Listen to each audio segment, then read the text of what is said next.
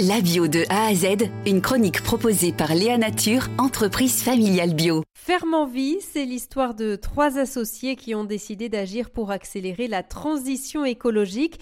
Ils ont créé une foncière pour faciliter l'installation d'agriculteurs en agroécologie. Petit rappel justement de ce qu'est l'agroécologie avec Vincent Cross, cofondateur de FEV. Ce que j'aime bien dire, c'est que l'agroécologie, c'est d'essayer de produire euh, avec la nature et pas contre la nature. Euh, souvent, euh, dans l'agriculture, on utilise des, produits euh, en, cides, tout ce qui est pesticides, fongicides, insecticides, etc. Et, l'idée de l'agroécologie, c'est d'essayer bah, d'utiliser des cycles naturels et de réfléchir de manière écosystémique pour produire de l'alimentation en ayant le moins d'impact sur l'environnement et en utilisant le, le moins de ressources non renouvelables possibles.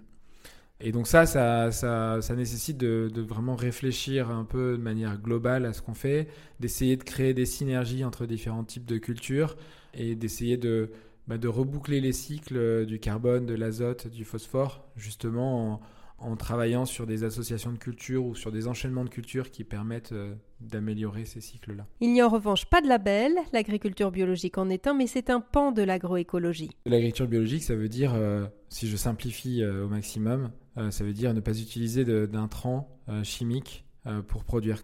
Et, donc c'est une partie de l'agroécologie, mais si on va un peu plus loin, l'agroécologie, ça dépasse le fait d'utiliser ou de ne pas utiliser des produits chimiques.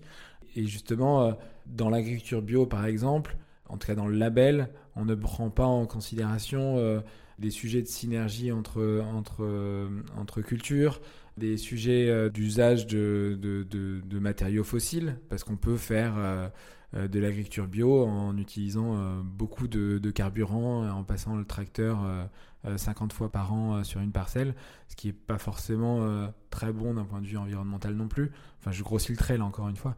Mais euh, donc voilà, donc c'est, en tout cas, c'est, une bonne base et c'est pour ça qu'on s'en sert comme socle. Euh, mais euh, l'agroécologie, c'est un peu plus large et ça va un peu plus loin. C'était Vincent Cross, cofondateur de la société Ferment-Vie.